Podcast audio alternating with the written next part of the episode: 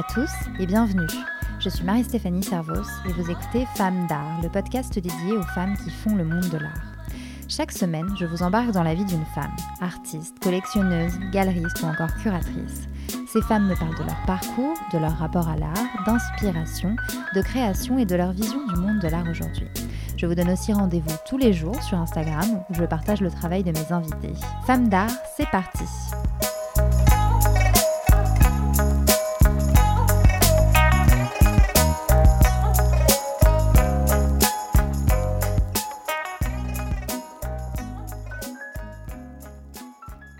Vous êtes de plus en plus nombreux et nombreuses à écouter Femmes d'art et je vous en remercie. Si vous aimez ce podcast, n'hésitez pas à lui mettre 5 étoiles sur votre plateforme d'écoute préférée afin de permettre à d'autres curieux et curieuses de le découvrir. Cette semaine, c'est un épisode passionnant que je vous propose.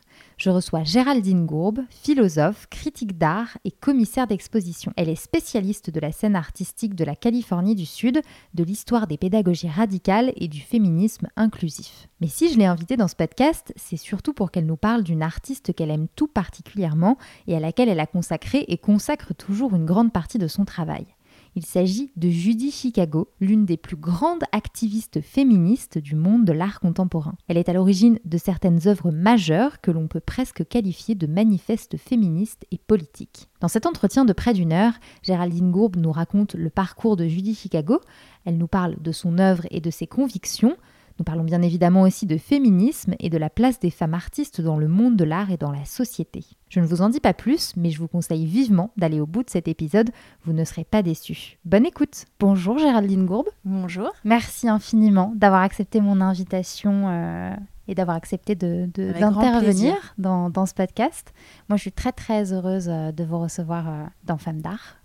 Géraldine Gourbe, vous êtes philosophe, critique d'art et commissaire d'exposition. Vous êtes euh, spécialiste de la scène artistique de la Californie du Sud, de l'histoire des pédagogies radicales et du féminisme inclusif. Vous avez consacré et vous consacrez toujours euh, une partie de votre travail à l'artiste féministe américaine Judy Chicago. Mhm. Mais avant de débuter cette interview, Géraldine Gourbe, j'aimerais savoir à quand remonte votre intérêt pour l'art? L'intérêt pour l'art, c'était euh, une fuite avec un garçon quand j'avais 15 ans, où j'avais dit à ma maman que j'étais chez mon papa et à mon papa que j'étais chez ma maman. Et en fait, ce garçon m'a emmené dans sa voiture voir une exposition à Pompidou, où je n'étais jamais allée, je crois. Enfin, je n'avais pas de souvenir de Pompidou. J'habitais à Alençon, c'est près du, dans le Perche, on va dire. Et j'ai vu euh, une expo sur la performance qui s'appelait euh, Hors Limite, où il y avait énormément de femmes artistes d'ailleurs, puisqu'on voyait Orlan, on voyait euh, euh, cette artiste italienne euh, Gina Pane. Enfin voilà, il y avait, puisque c'était la performance, il y avait quand même beaucoup de femmes artistes. Et c'était vraiment hors limite, donc c'est beaucoup de questions de nudité, de rapport au sang. Et ça a été l'effet waouh, c'est-à-dire que je me suis dit, l'art, ça peut être ça aussi, dans cette radicalité-là, dans cette mise à l'épreuve du corps. Et ça m'a complètement rendue, on va dire, vigilante sur ce que pouvait euh, être euh, l'art et l'art au musée. Mhm. Alors, l'art est entré comme ça dans votre vie. Comme je le disais, vous avez consacré et vous consacrez toujours une partie de votre travail euh, à l'artiste féministe Judy Chicago. Euh, vous êtes notamment à l'origine en 2018 d'une exposition à la Villa Arson à Nice, intitulée Los Angeles, les années cool. Donc, c'était une expo autour de l'œuvre de Judy Chicago et de la côte ouest dans les années 60. Et vous avez publié récemment un ouvrage consacré à l'artiste. Donc, c'est une monographie qui s'intitule To Sustain the Vision. Mhm. Euh, avec un accent euh, à peu près. Hein. Ouais, super. To sustain the vision. To, sustain the vision. et qui s'intéresse plus particulièrement à son œuvre de jeunesse. Pour poser un peu les bases, Judy Chicago, tout le monde ne la connaît pas, mais pourtant c'est clairement euh, la plus grande artiste féministe de l'histoire de l'art. Mhm. mais voilà, c'est assez étonnant parce que tout le monde ne la connaît pas. Enfin, le, grand public ne la connaît pas comme on connaîtrait un Andy Warhol ou un mhm. Pablo Picasso. Ou Nikit Saint-Phal. Ou Nikit Saint-Phal. Eh oui, elle est beaucoup moins connue que Nikki Saint-Phal. Mais aux États-Unis, c'est tout le contraire, hein, quand même. C'est quand même quelqu'un qui va apparaître dans la série Transparent. Euh, c'est quelqu'un qui va être euh, une égérie de, la mode euh, par des stylistes américains.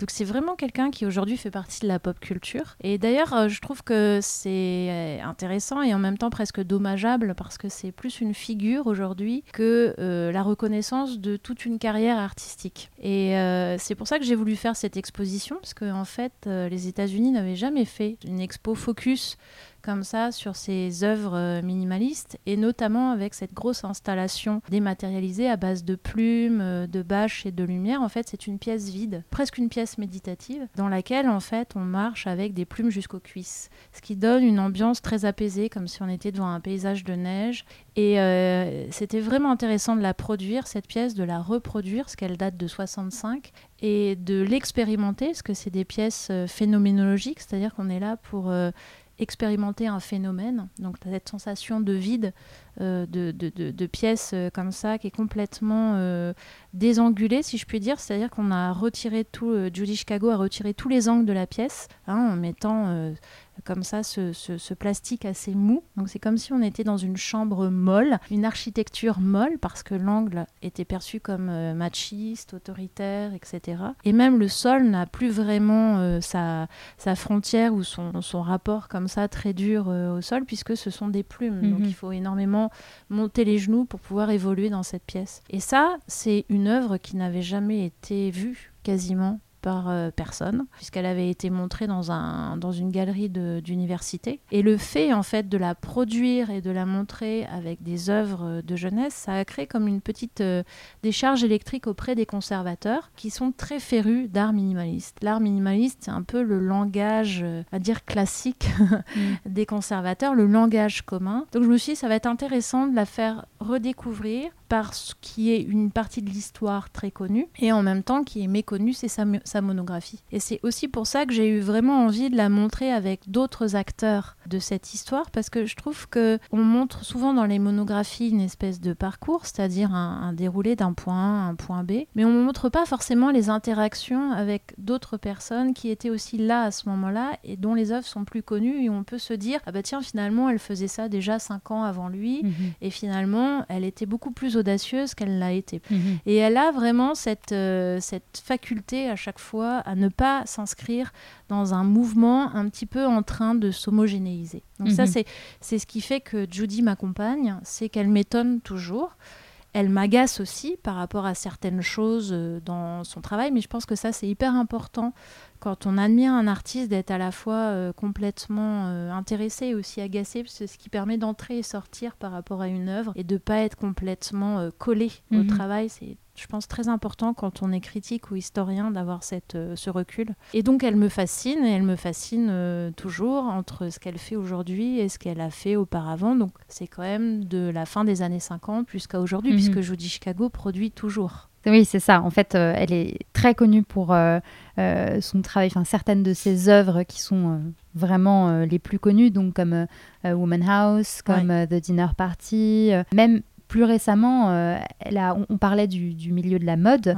Plus récemment, elle a aussi euh, créé cette œuvre gigantesque pour le défilé Dior haute mhm. couture. Donc c'était une, tente géante, une sorte de sculpture gonflable. C'était une goddess. De female divine. Et en fait, c'est voilà, c'est une, divinité, enfin une déesse qui est allongée. Et on rentre euh, à l'intérieur. Par le vagin. Par le vagin. et en fait, à l'intérieur, donc c'est là où a eu lieu le défilé, et il y a ces espèces de, de, phrases d'empowerment, mhm. Il y en a une qui dit euh, What if women rule the world, par mhm. exemple. Enfin, elle est très connue pour certaines de ses œuvres, en tout cas, mais il y a tout un monde avant ses œuvres. Il y a toute une œuvre en elle-même euh, que vous avez essayé de, de, mettre en valeur dans cette monographie et qui explique en fait plus largement qui elle est. Bah, c'est ça. Et ce qui est génial dans cette histoire, c'est qu'elle a refusé ce travail. C'est-à-dire qu'elle s'est auto-baptisée Judy Chicago. C'est quand même génial comme geste. C'est-à-dire, mais en fait, ça arrive assez souvent. Mais là, elle le fait en, 72. Mm. Et elle décide de ne plus porter le nom de son mari, elle décide de porter le nom de sa ville, Chicago. Et donc elle, euh, elle fait toute une série de portraits d'elle que j'appelle euh, badass parce que en fait elle reprend l'iconographie du Black Panthers. Euh, les Black Panthers en fait ne souriaient jamais. Dans les photos, enfin sur les photos, parce qu'il voulait surtout pas être associé au bon, au bon monsieur de l'oncle Benz qui sourit, qui est donc euh, toujours serviable, etc. Donc il voulait complètement casser avec euh, cette image et une image un peu comme ça, euh, t'as pas intérêt à me chercher, sinon je répondrai. Et Judy Chicago, comme beaucoup de gens de Los Angeles, elle est fascinée par le Black Panthers. Hein, il faut pas oublier que Angela Davis enseigne à San Diego, donc à deux heures de Los Angeles et que le mouvement y est quand même très très important. Et donc par cette influence du Black Panthers et le, tout le mouvement euh, aussi euh, de Mohamed Ali, etc., elle va se rebaptiser. Et elle va se mettre en scène sur ce fameux ring de boxe, où d'ailleurs il y a Mohamed Ali derrière, et avec ses lettres Judy Chicago sur le, sur le t-shirt et les gants de boxe prêtes, à, prêtes en fait à répondre. Donc il y avait vraiment cette histoire de je pourrais utiliser la violence si à un moment donné on vient euh, m'embêter. Et ça, c'est une iconographie qui est encore très importante euh, aujourd'hui. C'est vraiment multidiffusée, etc. Et elle donc, elle décide d'enterrer Judy Girovitz. Oui, c'est ça, parce que si on veut la présenter pour ceux et celles qui ne la connaissent pas, Judy Chicago, elle naît le 20 juillet 39 à Chicago. Et au départ, elle naît, elle s'appelle Judith Cohen. Euh, et quand elle commence à travailler, elle est connue sous le nom de Judith Gerovitz, qui est son nom d'épouse. Et après, seulement en 72, du coup, elle décide de changer de nom. Et, et d'engager aussi une seconde partie de son œuvre au final. Complètement. Et de sa vie, c'est-à-dire que euh, et alors, ce qui est génial, ce qui, ce qui est très amusant, c'est de voir que c'est un personnage de papier au départ. Moi, j'aime bien dire que c'est un, tigre de papier parce que c'est un personnage qui naît dans les publicités d'Art Forum, qui est la grande revue euh, critique d'art euh, aux États-Unis. Et en fait, elle va rendre publique sa naissance par l'achat de pages publicitaires et en plus en invitant les gens à voir sa nouvelle exposition. Donc, il y a un geste très pop, hein, c'est d'utiliser la revue, les pages publicitaires pour faire passer son travail, ce qui a déjà été fait par Ed Rocher auparavant, qui lui avait fait passer le message de son mariage en se mettant en scène avec deux femmes dans un lit en disant que c'était la fin de son célibat. Sympa comme faire part. Sympa comme faire part pour le mariage. Et donc Judy, elle utilise aussi cette voix-là avec euh, une signature très féministe et très, euh, très lutte armée quand même, hein, parce que c'est un féminisme euh, qui est vraiment sur l'idée de la révolution mhm. et de la prise de pouvoir. Donc ça, je pense que c'est ce qui fait que l'imaginaire reste encore très vif aujourd'hui parce que ça correspond à des besoins euh, par rapport à certains sujets. Euh, je pense à MeToo, par exemple. On a encore besoin de cet imaginaire euh, très combatif. Et ça m'a intéressé qu'on revoie son travail il y a une dizaine d'années, donc sous le nom Gérovitz, et je me suis dit, mais alors comment elle va le présenter? Puisqu'elle avait enterré ce personnage, puisqu'elle avait enterré ce travail, est-ce qu'elle va l'appeler Gérovitz Est-ce qu'elle va l'appeler Judy Chicago? Et alors? Judy Chicago détestait l'art abstrait, l'art minimaliste, c'était pas du tout son, son style, puisqu'après, dans son travail, on va être beaucoup sur la représentation du corps, donc euh, des formes florales, des formes vulvaires, euh, alors que l'art minimaliste, c'est un art abstrait. Donc, euh, eh bien, elle l'appellera Chicago en 2012, hein, mm. au moment du Pacific Standard Time. Elle va le renommer sous son, son, nom, son patronyme euh, inventé. Donc, ça veut dire qu'elle va l'intégrer à son œuvre, à, sa monographie. Voilà, et qu'elle va la la relier rétrospectivement à son travail, ce que je trouve être un super beau travail en fait d'acceptation des différents moments de sa vie quand on est artiste et des différentes époques, parce qu'il y a des gens qui auraient détruit ça, hein. il y a des gens qui auraient euh, finalement euh, décidé que ça faisait plus partie du, de leur monographie et qu'ils l'auraient complètement euh, rejeté. Tu dis Chicago, pas du tout, et même euh, on comprend certaines choses euh, euh, assez dures, enfin qui ont été assez dures pour elle. Par exemple, toutes ces grandes installations dont je vous ai parlé, donc il y a par exemple la, la, Fever Room, eh bien elle n'a pas eu les moyens de les garder en dur parce qu'elle n'avait pas de stockage. Elle n'avait plus de galerie non plus. Et je pensais que c'était un choix, parce que dans les années 60, il y a beaucoup d'artistes qui font le pari de la dématérialisation.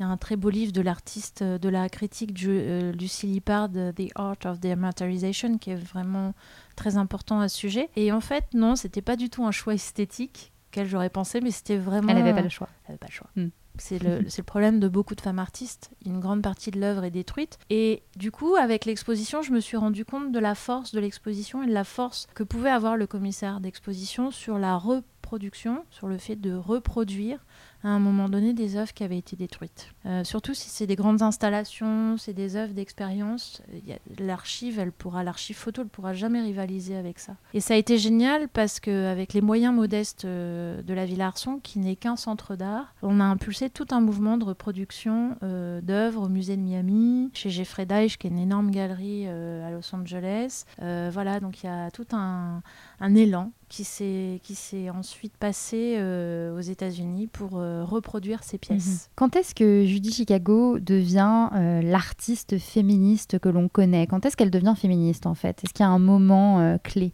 bah, C'est 71, 72. Et en fait, c'est un moment où elle est, reconnue. Ça, c'est assez génial aussi, parce qu'on pense toujours que les femmes, elles ne sont pas reconnues dans leur travail. Mais avec toutes ces énormes installations minimalistes, en fait, on lui, accorde le statut d'artiste. Et c'est-à-dire qu'on la compare à Robert Morris, euh, Donald Judd, euh, qui sont aujourd'hui vraiment les grands tenants de l'art minimaliste américain. Et donc, elle est arrivée quelque part. C'est-à-dire, elle est arrivée à cette reconnaissance euh, artistique. Elle est même, en 75, 2024 euh, inclus dans le super show euh, The Primary Structure, qui va être le, show, l'exposition historique de l'art minimaliste au Jewish Museum. Et donc voilà, elle est, reconnue, mais cette reconnaissance ne lui suffit pas parce qu'elle a l'impression de ne pas être elle-même. Elle a l'impression qu'on lui demande de faire un art qui n'est pas l'art qu'elle voudrait faire. Et c'est vraiment à partir de 71 où elle va euh, travailler aussi sur des, des shows pyrotechniques. Elle va faire des performances pyrotechniques. Ça va être une des premières femmes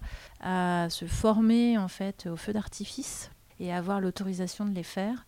Et en fait, tout le travail pictural qu'elle avait ou de ses formes évanescentes euh, qu'elle pouvait avoir dans la peinture et dans la sculpture, elle va les mettre au profit de ces feux d'artifice qui vont recouvrir de fuchsia euh, la plage de Santa Monica, euh, le campus de Pomona College au sud. Et en fait, c'est vraiment par cette forme du feu d'artifice qui est à la fois assez, euh, comment dire, assez euh, tactile. Il y a vraiment quelque chose d'hyper euh, sensuel et en même temps de flippant. C'est-à-dire que c'est comme s'il y avait une énorme manif et qu'on avait gazé tout un espace mm. et que d'un seul coup, on voyait plus rien en fait en termes de paysage. Donc il y a quelque chose de très révolutionnaire comme ça, de un peu Riot Girl et en même temps d'hyper euh, performatif, d'hyper euh, artistique avec euh, un nuage purple, un nuage jaune, un nuage rose. Ça donne des choses très belles. C'est magnifique, c'est magnifique. D'ailleurs, l'icono qu'on va retrouver dans le bouquin, elle est encore très forte. Toute la documentation, elle, elle a extrêmement bien vieilli à ce sujet-là. Et je pense qu'elle avait sorti l'art du musée, en fait. Hein. C'est-à-dire qu'elle était passée par la sculpture, la peinture au spray, et puis à un moment donné, ces, ces œuvres des matérialisée avec la Fever Room. Et là, elle est prête, elle sort et elle fait ses œuvres en mode commando parce que c'est des pistolets à fumigation, donc il faut voir un peu l'objet. C'est hyper, euh, c'est hyper phallique et en même temps hyper guerrier comme ça. Et je crois qu'après, elle est prête pour se dire féministe et surtout euh, qu'un monde nouveau est en train d'émerger, qu'elle elle a envie de participer. Donc elle se revendique effectivement euh, artiste féministe, mais du coup, après ça, concrètement, ça veut dire quoi au juste être artiste féministe? C'est porter un message, c'est euh, euh, donner, donner un certain sens à ses créations. comment elle l'intègre dans son travail?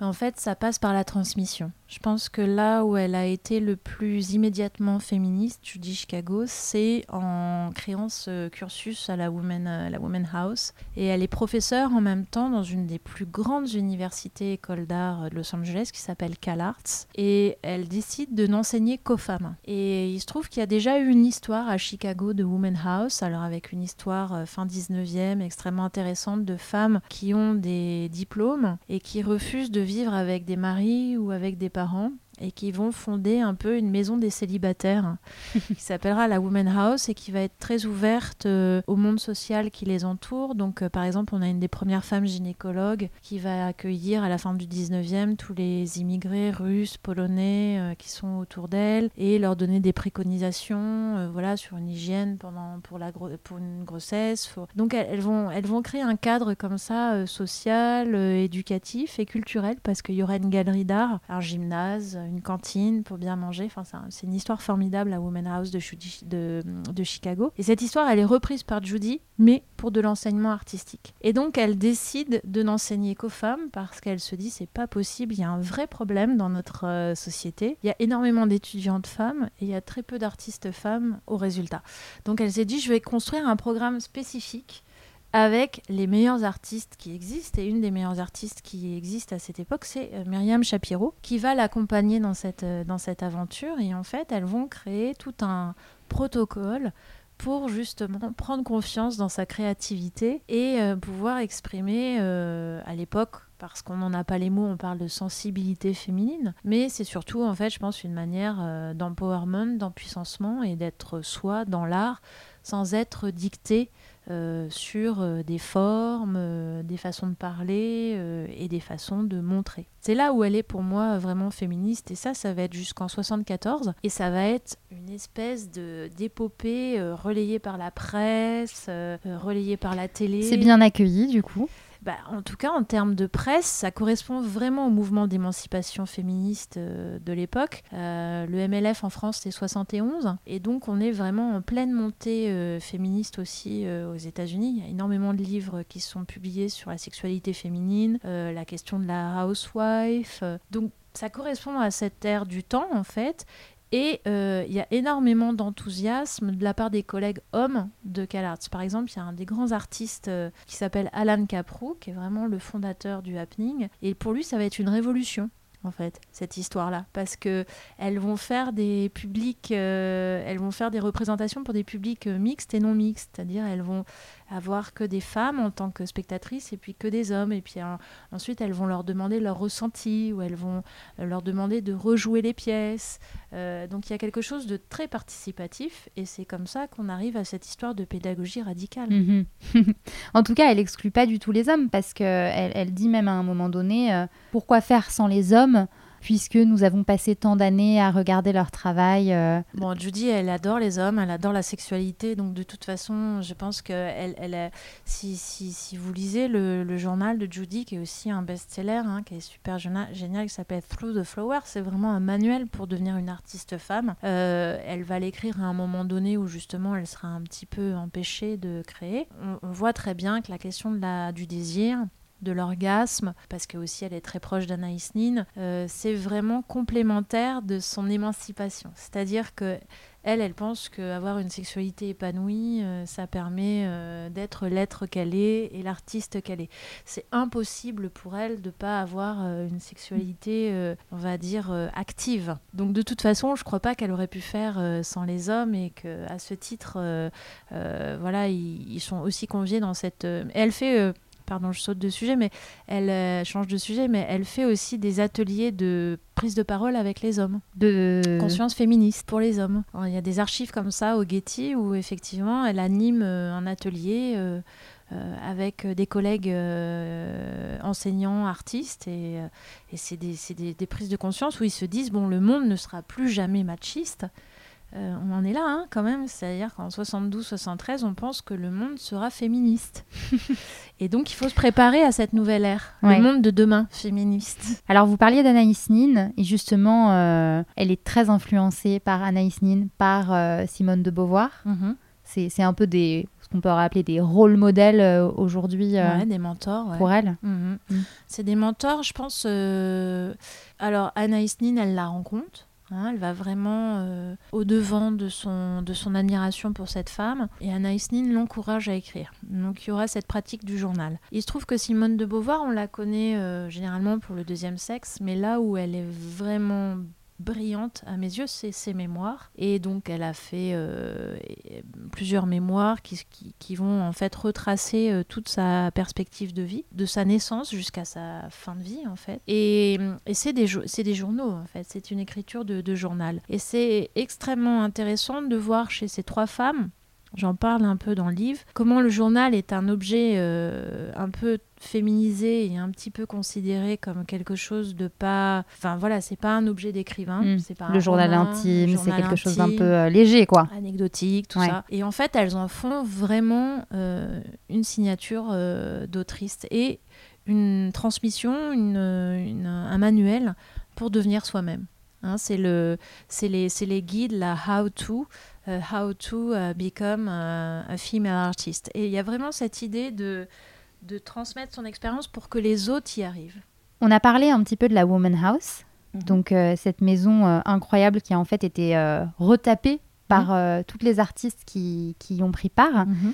Euh, donc il y a eu trois mois de travaux euh, pour une exposition euh, incroyable. Mm. On en a parlé rapidement, mais c'est une maison avec 17 pièces qui sont toutes aménagées pour l'exposition. En fait, dans chaque pièce, on retrouve une ou plusieurs œuvres mm-hmm. qui sont en fait une critique de la société patriarcale et, du carcan un peu dans lequel sont enserrées les femmes. Mm-hmm. Il y a par exemple une pièce dans laquelle on voit un placard mm-hmm. avec un, mannequin de femme qui tente de sortir dans ce placard, de ce Mm. placard, mais elle est à la fois, euh, euh, on a l'impression qu'elle Prise. est coincée Mm. euh, dans ses rayons. Mm. On voit qu'elle a une jambe dehors, une jambe dedans, et il y a ses rayons avec le, le linge de maison, les draps qui sont tout bien pliés, Ouais, elle est tout très carré. forte cette pièce. donc il y a cette pièce, mais il y en a, il y en a plein d'autres. En fait, chaque œuvre est réalisée à partir des objets qui sont dans la maison.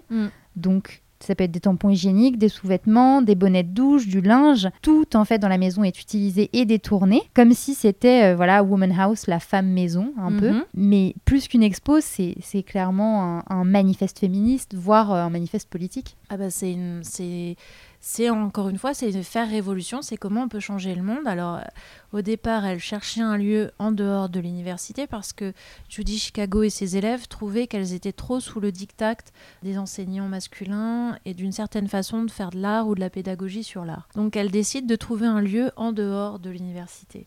Mais elles ne sont pas prises au sérieux. Ça c'est assez intéressant aussi, c'est-à-dire qu'à chaque fois qu'elles vont pour démarcher un local ou euh, voilà un local ou même un garage, on leur demande toujours ce qu'elles vont faire et on se moque d'elles en leur disant que ça va être pour prendre le thé ou pour faire du tricot. C'est-à-dire qu'elles n'ont aucune crédibilité en tant que groupe de femmes.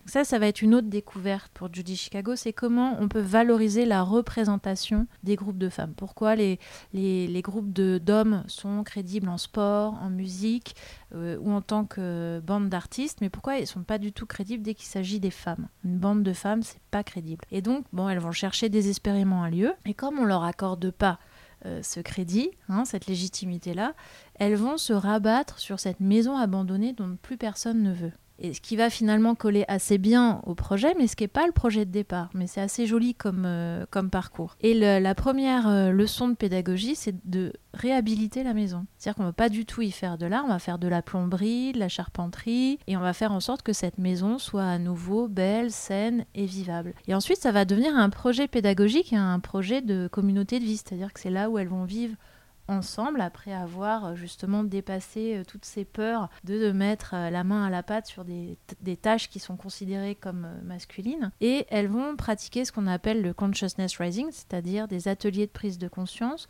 où dans chaque pièce elles vont collectivement mettre en commun en fait leur mémoire, leur vue, leurs imaginaires sur chaque pièce de la maison.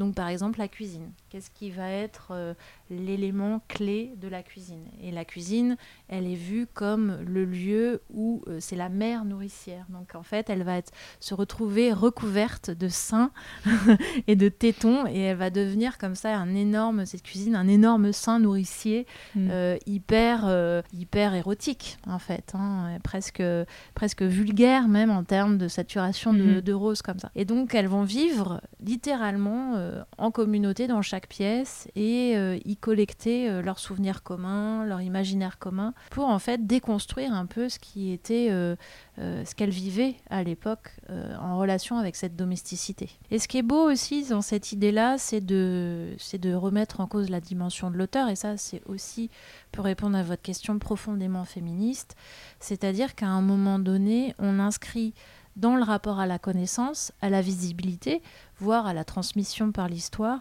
la reconnaissance d'un groupe. Et euh, il a toujours été euh, très clair pour Judy Chicago que c'était signé collectivement, c'est-à-dire autant les étudiantes que les enseignantes. C'était pas spécialement une œuvre des étudiantes ou des professeurs, c'était vraiment une communauté qui signait ensemble. Mm. Donc il y a vraiment cette idée de faire valoir euh, sur toutes les archives aujourd'hui euh, l'entièreté euh, des participantes et des noms avec des personnes qui sont plus ou moins reconnues aujourd'hui dans le, dans le domaine de l'art ou pas. Mais ça, pour moi, là-dessus, Judy Chicago, elle est extrêmement précieuse et éthique. Elle va toujours créditer l'ensemble des personnes qui travaillent avec elle. Mm. Et ça, je trouve que c'est profondément euh, féministe. Et alors, euh, donc l'exposition dure un mois. Mhm. Euh, Il y a euh, une foule de, de visiteurs. Ouais. Euh, C'est très, c'est très populaire. Ouais. Et Mm. quel impact euh, elle a cette exposition euh, au final? Comment est-ce qu'elle est euh, entendue? On va dire comment est-ce qu'elle est vue euh? Ben, elle est vue euh, déjà en termes de d'étendard euh, d'un féminisme en mouvement sur la côte californienne, Parce que ce qu'il faut savoir, c'est que la Californie, elle a longtemps été, elle l'est encore aujourd'hui, euh, la marginale de la scène artistique new-yorkaise. La scène artistique new-yorkaise, elle a tout de suite été très profilée par les galeries, notamment avec le pop art et euh, Léo Bersani, tout ça. Et donc c'est vraiment, euh, on va dire, une espèce d'adéquation entre la production et le marché de l'art et les collectionneurs. Los Angeles, c'est pas du tout ça. C'est vraiment euh, la ville des artistes, c'est-à-dire on fait des choses et puis après on voit comment ça se passe. Limite, on fait des expos dans nos garages ou voilà ou dans les dans les hum, galeries d'université, ce qui est assez fréquent là-bas. Et donc il y a vraiment cette idée à un moment donné de, de, de, de, montrer en fait cette expérience comme une expérience pilote par la presse, à la fois spécialisée, mais euh, la, presse, euh, la presse féminine. Donc il y a vraiment un écho comme ça euh, quasi national, voire international, parce qu'il y a des maisons de, des Women House qui se créent à Londres par écho à ce qui s'est fait à Los Angeles. Alors, pas en France, mais euh, voilà, il y a mm. quand même ce, petit, euh, ce petit bout du continent européen qui est touché, euh, qui est touché par Londres. Et puis aussi, ça fait, ça fait, ça fait, comme je disais tout à l'heure, beaucoup écho auprès d'autres plasticiens de l'époque. Je pense à quelqu'un de beaucoup plus jeune qui s'appelle Mike Kelly, qui est vraiment une grande figure de Los Angeles, qui s'est suicidé malheureusement. Pour moi, c'est un des grands artistes californiens, qui est beaucoup plus jeune, qui devait avoir 50 ans quand il s'est suicidé il y a une dizaine d'années. Et donc, il est vraiment minot quand il voit l'exposition. Il a 15 ans et euh, il dit il a deux références. C'est la Woman House avec euh, toutes ces déconstructions du genre féminin. Et puis euh, David Bowie et le glam rock. Et pour lui qui vient d'un milieu ouvrier, prolo, où la virilité est vraiment, on va dire, très caricaturée, c'est vraiment un décoiffage au plus haut possible d'avoir à la fois cette Woman House et le glam rock de David Bowie. Hmm. Donc c'est pas mal quand même comme effet euh, révolutionnaire sur les teenagers. Ouais. C'est pas mal. c'est pas mal. Et autant sur les hommes que les femmes donc. Ouais. Et alors est-ce qu'elle réussit son pari Judy Chicago de avec sa formation euh, avec son école en fait de donner euh, la chance à plus de femmes de, de sortir de sa formation C'est là que le bas blesse. C'est là que le bas blesse parce que euh, c'est une aventure collective qui est envisagée d'un point de vue, on va dire, des contenus, des façons de faire, etc. Mais c'est pas forcément ce qui va donner la reconnaissance à certaines de ces étudiantes. Et certaines de ces étudiantes vont lui reprocher de ne pas être aussi connues euh, que d'autres. Mais néanmoins, il y a quand même deux femmes artistes qui sont sorties de cette euh, promotion, si on peut dire, de cette expérience. C'est Fef Walding et Suzanne Lessy Suzanne Nessier, elle va avoir une influence énorme au Mexique, euh, sur l'art militant mexicain qui va être très très important euh, euh, par rapport aux questions de communauté, par rapport aux questions de l'armée, de la police, qui sont autorisés à aller sur les campus, mater euh, chaque, chaque petite manif estudiantine et qui finit souvent avec des morts. Hein. C'est un rapport de force assez lapidaire. Donc dans les années 90, des gens comme Coco Fusco, par exemple, ont énormément travaillé l'art féministe depuis cette côte ouest et notamment la Woman House par cette artiste Suzanne Lessy. Et Fef Walding, c'est vraiment quelqu'un qui va poursuivre aussi tout l'héritage performance. Donc voilà, c'est quand même assez important en termes d'influence et en termes d'impact. C'est énorme. C'est énorme. Et en même temps, euh, l'effet escompté, enfin le premier effet escompté, à savoir euh, créer une école pour les femmes artistes, c'est pas forcément là où ça va avoir l'impact le plus grand. Hmm. Mais parce que je pense que euh, finalement euh, c'était un projet tellement radical que ça pouvait pas être absorbé par les galeries. Donc la reconnaissance professionnelle telle que certaines étudiantes euh, l'attendaient, finalement elles n'étaient pas au bon endroit parce que c'était trop hors standard quoi. C'était trop pionnier et donc il fallait avoir l'endurance d'attendre pour que ce travail soit reconnu, puisque la Women House, c'est un travail qui a été reconnu à partir des années 2010. Avant, on n'en parlait pas du tout, c'était presque obscène. Cette Woman House, elle a vraiment marqué le monde de l'art, et elle a d'ailleurs été euh, réinterprétée plus ou moins euh, récemment par la Monnaie de Paris, sous le commissariat de Camille Morino, pour une expo euh, qui s'appelait Woman House, mais ça ça mhm. s'écrivait pas pareil, donc mhm. la Woman House de Judy Chicago, c'est tout attaché, et la Woman House de la Monnaie de Paris, c'est euh, Woman en deux mots. En deux mots et House. Et c'était plutôt la maison selon elle, puisque euh, en l'occurrence l'expo questionnait plutôt la place des femmes dans l'espace public et dans la création. L'influence a été euh, a été énorme. Et euh, bon, son engagement féministe lui a quand même valu quelques critiques, notamment de la part des féministes elles-mêmes. Mhm. C'est assez curieux. Mhm. Oui, alors bah, c'est pour ça que cette histoire de la Women House a été enterrée. Et on parlait tout à l'heure, euh, hors micro, de ces histoires qui réapparaissent et qui disparaissent. On prenait l'exemple de Niki de Saint-Phal, euh, qui était un petit peu impure dans le champ de l'art, parce que voilà, ces petites nanas, tout ça, on trouvait ça un petit peu gentil, mais enfin bon, pas très profond finalement. Et puis il a fallu attendre la grande exposition monographique de Camille Morino au Grand Palais pour euh, à nouveau réévaluer tout le travail et se dire oui, il y a quand même euh, quelque chose euh, d'assez iconique dans le travail et qui va s'inscrire dans l'histoire de l'art. Parce qu'avant, c'était ça l'enjeu. hein. Elle rentre ou elle sort de l'histoire de l'art. Donc c'est toute l'importance des grandes expositions monographiques. Et l'histoire de la, la House a été aussi traitée dans son impureté et on l'a oublié. Moi, quand j'ai soutenu ma thèse en 2007 sur ce sujet-là, on n'en parlait pas du tout et c'est vraiment à partir de 2010 qu'on a commencé à avoir des papiers dans Enfin des revues très spécialisées euh, art contemporain avant que ça touche un petit peu plus les musées, les centres d'art et puis ensuite euh, les étudiantes euh, en école d'art ou qui s'intéressent au féminisme c'est devenu beaucoup plus populaire aujourd'hui. C'est vraiment quelque chose de, oui, très iconique quoi. Mais ça disparaît et pourquoi ça disparaît? Pas Parce qu'on lui reproche d'essentialisme. Voilà, c'est la grande critique des années euh, 70, c'est que en gros on la traite un peu de naïve en lui disant qu'elle associerait la femme à sa biologie. Et donc euh, toutes ces vulves, euh, toutes ces performances qui mettent en, scène le corps féminin, dénudé, euh, c'est ramener la femme à sa condition de corps et sa condition de biologie. Et alors là, il va y avoir un débat énorme en fait qui va la blacklister pendant presque 15 ans. Alors il n'y a pas qu'elle, hein, il y a d'autres artistes et critiques des années 60, donc la génération d'avant. Et du continent américain, parce que cette critique, elle vient beaucoup de féministes euh, britanniques, et ça va être une espèce de guerre sanglante qui va euh, faire disparaître en fait tout un corpus d'œuvres. Il faudra vraiment attendre les années 90 justement pour que des artistes euh, atteints du sida ou vraiment intégrés sur ces histoires art et politique et sida se réinterrogent sur les années 60 et disent mais quand même euh, ok c'était bien les années conceptuelles euh, ok c'était bien de montrer sans montrer ok c'était bien de faire passer des messages ok c'était bien de déconstruire mais on arrive à une limite et cette limite, c'est qu'on n'a plus l'impression d'avoir un effet, un impact sur le réel.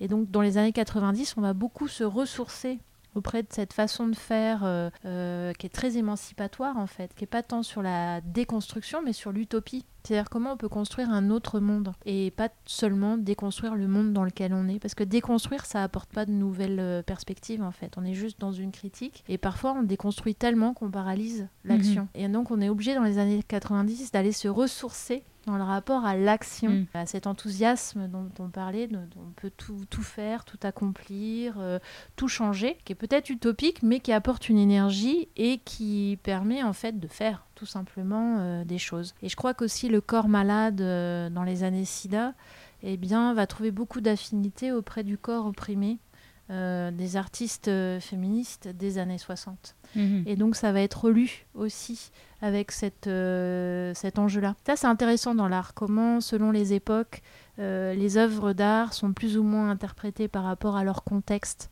Je crois qu'on n'analyse jamais vraiment une œuvre pour elle-même, c'est toujours par rapport au contexte dans lequel on vit. Mais euh, c'est- cette critique-là d'essentialiser euh, les, les femmes, le corps des femmes, c'est un peu la même critique justement euh, qui a été faite aux artistes femmes du pop, euh, parce qu'elles utilisaient ces, ces images là d'émancipation. sexualité, ouais. Mm. Ça a été entendu comme ah bah non en fait, Mm. enfin le, le vrai message qui était de critiquer en fait Mhm. n'a pas été entendu en tant que tel. Il est fort probable que les féministes ont contribué à la disparition d'œuvres et d'artistes pop par ce, ce- thème-là de, de l'essentialisme et cette critique-là. Et donc, euh, c'est une vraie leçon aussi pour nous euh, en tant que féministes, c'est comment euh, ben, on, essaie d'être sur des choses qui sont pas dogmatiques, parce que pour le, pour le coup, là, c'était extrêmement dogmatique, c'est-à-dire qu'on était sur une fin de pop, hein, mi-70. Et il y avait un nouveau, nouveau mouvement qui apparaissait, qui était les années conceptuelles, on va dire, pour le faire vite. Donc il fallait être dans les protocoles, il fallait être plutôt dans un rapport à la photographie, euh, à la séquence, à la répétition, etc. Quelque chose de beaucoup plus euh, objectivant, euh, noir et blanc. Enfin bon, voilà, j'essaie de donner un peu comme ça des éléments à, à grands traits. Et les femmes pop, les artistes pop, elles ne rentraient pas du tout dans les cases, parce qu'évidemment, c'était une flamboyance des corps, de la sexualité, des couleurs, des, des matières. euh, donc il y avait une espèce de, de- en fait hein, entre un, rigorisme naissant et puis euh, cette ultra subjectivité euh, qui essayait de faire péter tous les carcans en fait. Et donc, euh, ouais, c'est vraiment juste ce que vous dites, c'est vraiment les, les- les féministes de l'époque qui ont utilisé cette même critique de l'essentialisme et qui ont fait disparaître euh, de l'histoire de l'art euh, toutes ces femmes. Et donc, ça montre à quel point il faut être pugnace dans la vie et endurante. Et à un moment donné, quand on n'est plus tout à fait à la mode ou dans l'actualité, se dire que voilà, c'est des choses qui vont passer ou peut-être qu'ailleurs, sous, sous d'autres continents, sur d'autres continents, les choses se disent différemment ou se font différemment. Mais c'est vrai qu'il faut pas se laisser impressionner en fait par ces phénomènes. qui sont- je pense qu'ils sont des phénomènes de mode, quoi, des Ouais. tendances. Alors pour revenir à Judy Chicago, si, si on la connaît, c'est souvent pour euh, ses, ses œuvres un peu phares, ses installations un peu phares. Et il y a notamment euh, son installation emblématique, The Dinner Party, Oui. qui est euh, depuis 2007 présentée de façon permanente au Brooklyn Museum. Mhm.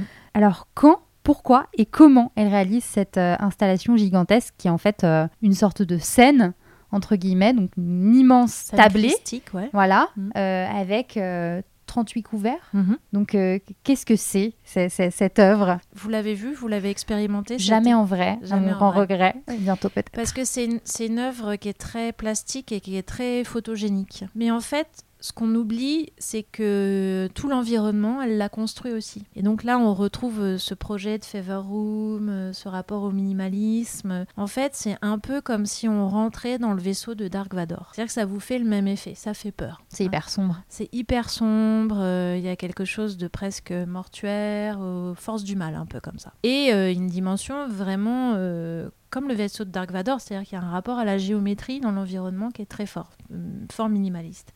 Donc c'est pas seulement la, table, la scène christique, avec euh, donc chaque, euh, chaque convive et euh, en fait une héroïne de l'histoire de l'art, de la littérature, de la poésie, de la spiritualité féministe. Donc c'est une relecture comme ça, c'est un panthéon féministe euh, complètement œcuménique euh, euh, où les, apôtres seraient des femmes et avec tout type de, de provenance et de religion. On lui a reproché à juste titre de ne pas avoir inclus des personnalités afro-américaines. C'est quand même une scène christique euh, féministe mais assez blanche. Euh, et c'est vrai que ça reste euh, au jour d'aujourd'hui un, problème. Et donc le projet, c'est qu'elle est un peu dégoûtée par cette Woman House parce qu'en fait, elle a eu l'impression d'avoir un, un geste collectif assez fort. Elle a, je pense, un peu mis de côté sa, carrière d'artiste pour complètement euh, se- s'engager dans ce processus. Donc euh, la Woman House, elle en est un petit peu déçue. Du coup, elle va décider de faire un travail pour elle-même, qui va être le dinner party, mais de poursuivre sur l'aventure commune. Et donc, euh, ça va être une espèce de, de factory, pas à la Warhol, mais à la Judy Chicago, où il va y avoir énormément de femmes qui vont mettre la main à la pâte, soit pour les peintures, euh, soit pour l'administration, soit pour la levée de fonds, parce qu'il faut pouvoir le financer, ce projet. Et au départ, il est montré dans plusieurs villes, comme ça. C'est vraiment une grosse installation qui est montrée dans plusieurs villes. Et Judy Chicago se dit, mais il faut qu'il soit dans un musée permanent. Elle a tout de suite l'intuition que le musée permanent, c'est la, la- la place qu'il faut à ce projet. Et donc, elle sollicite des conservateurs qui refusent, ça les intéresse pas. Donc, elle va, elle va décider de euh, d'imaginer son propre musée permanent pour le dinner party. Et tout ce stand de Vision, ça vient de là, en fait. Parce qu'elle va faire des campagnes, des campagnes de t-shirts, des campagnes d'affiches, euh, des campagnes de fundraising à l'américaine, quoi. Où elle a dessiné le prototype de ce musée, qui est une espèce de musée en verre, euh, hyper années 60, utopique. Et donc, la, la campagne va s'appeler To Sustain the Vision. Et qu'est-ce que ça veut dire au juste? Ah Bah, to sustain the vision, ça veut dire encourager un peu la, la vision, encourager euh, cette dimension un peu pionnière d'un art nouveau. C'est ça que ça veut dire. Donc c'est une espèce de projet de modélisation de l'avenir avec un rapport au passé qui est réinventé, réécrit, reperformé, rematérialisé, euh, et donc euh, d'asseoir ce, ce panthéon euh, pour les générations à venir. C'est ça tout stand the vision. Et finalement, elle n'aura pas les moyens, elle ne trouvera pas les moyens de créer son propre musée permanent. Mais c'est ça que j'aime chez cette artiste, c'est qu'elle elle, elle, se, elle se cantonne pas à ce qu'on lui dit qu'elle pourrait faire. Donc voilà, on lui dit c'est pas possible, bah, c'est pas grave, elle va trouver une façon de faire autrement. Et puis finalement, on lui fait l'offre du Brooklyn Museum, euh, Sackler Department, qui est euh, en fait une mécène qu'elle connaît depuis très longtemps. Et elle va euh, pouvoir euh, mettre cette œuvre au cœur de New York, dans un des musées les plus engagés hein, à Brooklyn, sur les questions raciales, féministes. De classe sociale aussi, parce que c'est un musée qui est très ouvert à des gens qui vont pas forcément au musée. Et il a toute sa place à cet endroit-là aujourd'hui. Mm. Mm. Pour revenir sur The Dinner Party, donc c'est une installation qui lui vaut à la fois une grande popularité et à la fois des critiques pas forcément euh, super positives de la part des critiques. Pourquoi? Bah la vulve. c'est ça, ah c'est ce que vous disiez. La vulve euh, parce que c'est un rapport explicite euh, au sexe féminin qu'elle a toujours défendu d'ailleurs, parce qu'elle dit on est entouré de formes phalliques. Enfin, je pense que là-dessus, on ne pourra pas la contredire. Et elle dit qu'il y a vraiment un déficit de la représentation euh, du sexe féminin et que c'est une des raisons euh, pour lesquelles euh, bah, les femmes s'assument pas dans leur sexualité, dans le fait d'être ce qu'elles sont et, s'émancipent. Donc il y a vraiment une idée de chez, Judy Chicago de décliner en fait la, vulve comme un ornement et en ça, c'est assez chouette parce qu'elle va vraiment reprendre la tradition euh, euh, médiéviste euh, de l'ornement et donc travailler sur ces espèces de, de, formes céramiques. Donc elle va apprendre euh, la céramique chinoise, la peinture chinoise. À chaque fois, c'est un enjeu. Euh, mm. Presque, c'est comme si à chaque fois, elle, elle entamait un nouveau mouvement, euh, une, nouvelle, nouvelle façon de faire de l'art. Hein. On a vu le spray, on a vu les installations, on a vu la pyrotechnie. Et là, c'est encore un nouveau, un nouveau challenge. oui, parce que pour préciser, c'est les assiettes, en l'occurrence, qui sont présentées dans The Dinner Party, qui sont des assiettes en céramique. Euh, très, euh, enfin, avec beaucoup de, très décoré, très décoré en fait, avec des dessins de vulves. Chaque assiette étant différente. Euh. Et c'est génial parce qu'on voit à quel point les vulves peuvent être différentes. Enfin, il y a une variation autour du sexe féminin qui est assez jouissive. Et je pense que la raison pour laquelle on en est encore là aujourd'hui dans un art qui se voudrait féministe, où il y a souvent le rapport à la vulve qui ou au triangle, c'est que finalement, ça n'a pas abouti. C'est-à-dire qu'il n'y a pas eu on n'a pas fait le tour parce que ça a été quand même vachement euh, réprimandé tout ça. Et alors elle, elle fait ça, euh, elle fait ses ornements, elle fait son, truc décoratif, elle fait ses vulves en pleine année conceptuelle, ce qui est encore, euh, je pense, plus agressif pour les gens du milieu que le pop art, donc c'est dire. Mm. Et elle est vraiment à contre-courant en fait. Elle est à contre-courant et il faut vraiment attendre les années 90 toujours, hein, avec cet avènement du gender studies, des queer studies, pour qu'on comprenne que ce travail n'est pas euh, essentialiste et qu'il n'est pas une réduction euh, de la pensée ou de la forme féministe euh, au corps féminin. Loin de là, en fait, on est sur un rapport au à la métaphore, on a un rapport au symbole, on est dans, sur un rapport à l'histoire, c'est-à-dire qu'elle reconstruit une histoire qui efface jusqu'à présent le passage des femmes. Donc elle a une obsession d'elle-même s'inscrire dans l'histoire, mais d'inscrire les autres femmes dans l'histoire qu'elle est en train de, de, mettre en forme. Et je trouve ça assez beau comme euh, geste féministe cette question de la communauté, de la sororité euh, face à, une écriture de l'histoire et une inscription euh, pérenne de l'histoire des femmes. Et alors, justement, c'est vrai que quand elle commence à l'époque, dans les années 60, voilà, les femmes artistes étaient invisibles et les marchands d'art n'en voulaient pas, les foires d'art n'en voulaient pas. Euh, leur place était clairement au foyer avec mhm. les enfants. Aujourd'hui, c'est quand même très différent, mais est-ce que vous pensez que concrètement, les femmes sont davantage reconnues euh, qu'elles ne l'étaient hier dans le monde de l'art? Alors, pour nuancer un peu ce que vous dites, euh, Jeudi Chicago, quand elle sort de l'école, elle a une galerie, la Nelson Gallery. Il y a d'autres femmes qui ont leur galerie aussi, quand même. Il y a des femmes à San Francisco qui ont des, qui ont des galeries. Je ne dis pas qu'elles sont majoritaires, mais elles ont. Après, elles vont perdre. En tout cas, Judy Chicago, elle va perdre sa galerie quand elle va décider de plus faire l'art qu'on lui demande de faire. Alors, est-ce que pour aujourd'hui, est-ce que pour les femmes c'est différent? Je sais pas en fait. Je sais pas si c'est différent. Euh, je suis assez méfiante sur la dimension euh, d'une histoire progressiste, c'est-à-dire parce qu'on avancerait euh, dans le temps, on serait plus progressiste qu'avant.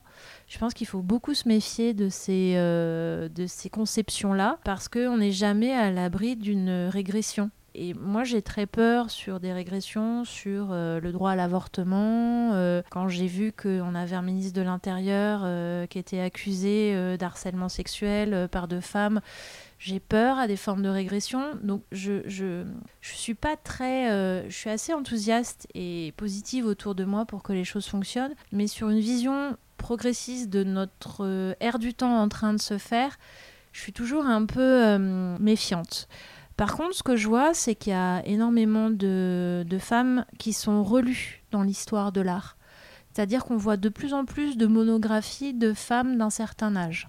Euh, il y a même un peu cette idée qui court que quand on serait une femme ménopausée, euh, plus, plus, plus, euh, on aurait plus facilement accès à une reconnaissance institutionnelle et le droit à une monographie, ce qui est toujours très important pour un artiste. C'est l'accès à la monographie, c'est ce qui permet de voir la trajectoire d'une œuvre. Et c'est vrai qu'il y a quand même une tendance, on va dire, depuis une dizaine d'années à consacrer de plus en plus euh, les espaces de musée à des monographies euh, de femmes artistes. Donc on parlait euh, de Niki de Saint-Phal, par exemple, bah, je dis Chicago, c'est ce qu'on a pu faire, mais dans un centre d'art ce qui n'est pas tout à fait un musée. Et puis, il y aura aussi la grande exposition, alors là, c'est pas monographique, mais sur un mouvement avec l'abstraction et les femmes à Pompidou. Nous, le pop art au, au Mamac avec Hélène Guenin et les femmes artistes. Donc oui, il y a quand même des choses qui se font. Est-ce que ça va améliorer le futur? Je ne sais pas. À voir. À voir.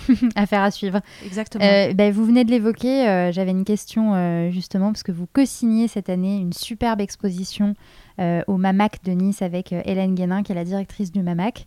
une exposition qui s'appelle Shebam Pau Pop With les Amazones du pop. Oui. Euh, et qui est consacrée aux artistes femmes du mouvement pop. Euh, l'expo qui devait avoir lieu en mai, euh, de mai à septembre, a été décalée et l'ouvre début octobre. Est-ce que vous pouvez nous en dire un petit peu plus pour nous donner un avant-goût? Alors, il s'agit d'une exposition, en fait, on revisite euh, cette histoire du pop avec à la fois des femmes artistes, mais aussi euh, un pop un peu différent de ce qu'on a l'habitude de voir, plus européen. Donc, euh, c'est un pop qui est un peu décentré, c'est un pop avec des femmes espagnoles, des femmes artistes qui vont faire du pop sous Franco, par exemple. Des italiennes qui vont faire un pop à la fois très, j'ai envie de dire, pertinent, percutant, mais qui n'oublie pas que le fascisme a eu lieu quelques années avant et que bientôt elles s'inscriront aussi dans des mouvements, on va dire, euh, de l'ultra-gauche italienne. Donc c'est un, pop qui n'est pas euh, marketé, euh, avec ces images, on va dire, de, de, de marque, de, de, branding, comme on a l'habitude de voir avec le, les États-Unis. Et c'est pas non plus un pop qui serait trop lié à l'image de presse ou au collage, comme on peut le voir en Grande-Bretagne.